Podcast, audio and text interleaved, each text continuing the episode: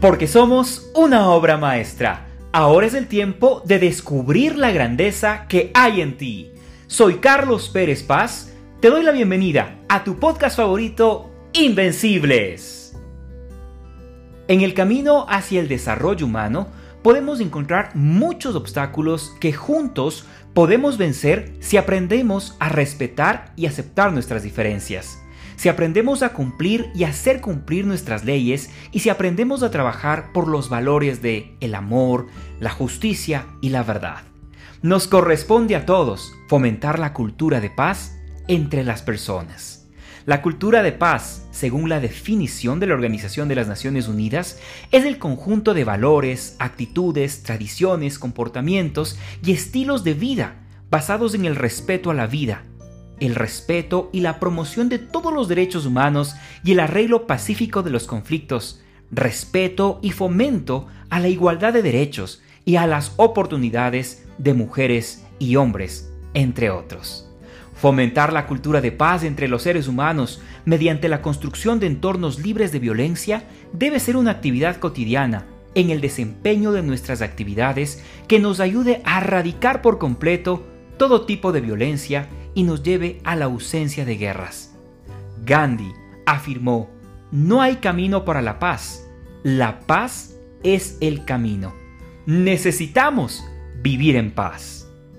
Creo que en ese tiempo ha sido una de las pruebas más duras que enfrentamos como humanidad en todo el mundo. Esta pandemia no solo ha cobrado la vida de miles de personas, mantiene hospitalizada mucha gente, ha destruido un centenar de hogares, paralizó muchos sueños y proyectos. Nuestra economía se ha visto afectada. Pese a que tengo la oportunidad de estar en casa con mi familia y de intentar llevar a cabo con esta nueva realidad mis actividades cotidianas, no lo puedo negar. La angustia, la incertidumbre, el temor y la preocupación ha tocado mi vida. Sin embargo, creo que esta adversidad continúa formando mi carácter me has llevado a descubrir aquellas cosas ocultas que nunca pensé que había en mi corazón. He descubierto muchos dones y habilidades que estaban ocultos también. Sin duda alguna, una temporada de prueba, donde he sido desafiado constantemente a vencer a mis miedos personales y también a los miedos de mi familia. He llorado, he gritado, he brincado, pero no he dejado de orar por la presencia de Dios y clamar por su misericordia. ¿Y qué creen? Ahora puedo ser testigo de que solamente Dios puede brindarnos su paz que sobrepasa todo entendimiento en medio de cualquier dificultad que estemos enfrentando. Es una paz incomparable que me ha dado aliento. He tenido claridad para tomar decisiones. Me siento renovado, me siento saludable, me ha impulsado a ser una buena influencia en casa para mantener la armonía y valorar el aporte de todos quienes me rodean. La oración es verdaderamente poderosa. Ha hecho que mis ojos no se enfoquen en la adversidad y los problemas, sino en aquel que es poderoso para traer la solución que necesito.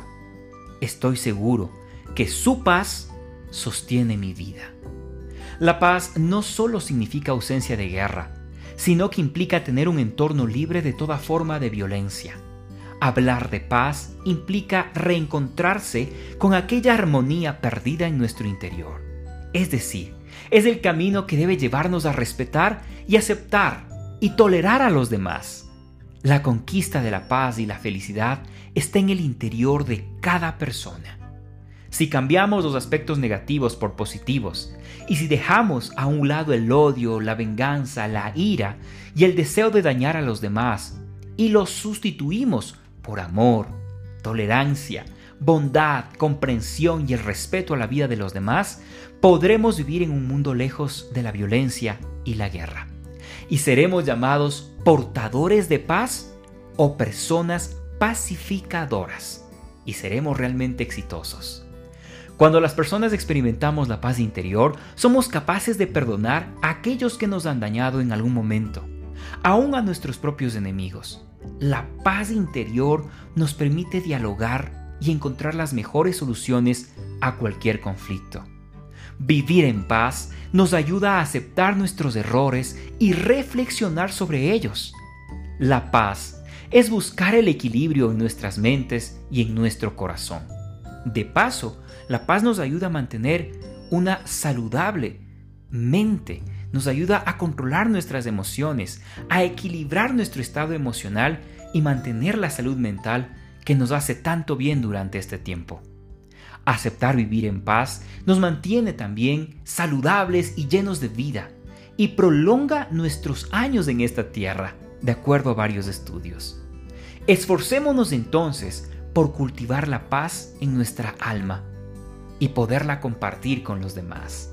Que en nuestras vidas, en nuestros hogares, en nuestros trabajos, en nuestros proyectos, se refleje la paz que supera todo entendimiento.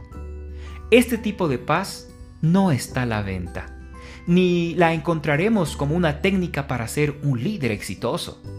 Esta paz incomparable la encontramos en oración y buscando solo su presencia. Jesús dijo, les dejo un regalo, paz en la mente y en el corazón. Y la paz que yo doy es un regalo que el mundo no puede dar. Así que no se angustien ni tengan miedo. Vale la pena mantener la paz. Soy Carlos Pérez Paz. Si este mensaje tocó tu corazón, te invito a compartirlo y a estar pendiente del próximo episodio de Invencibles, tu podcast favorito. Te envío un fuerte abrazo. Hasta pronto.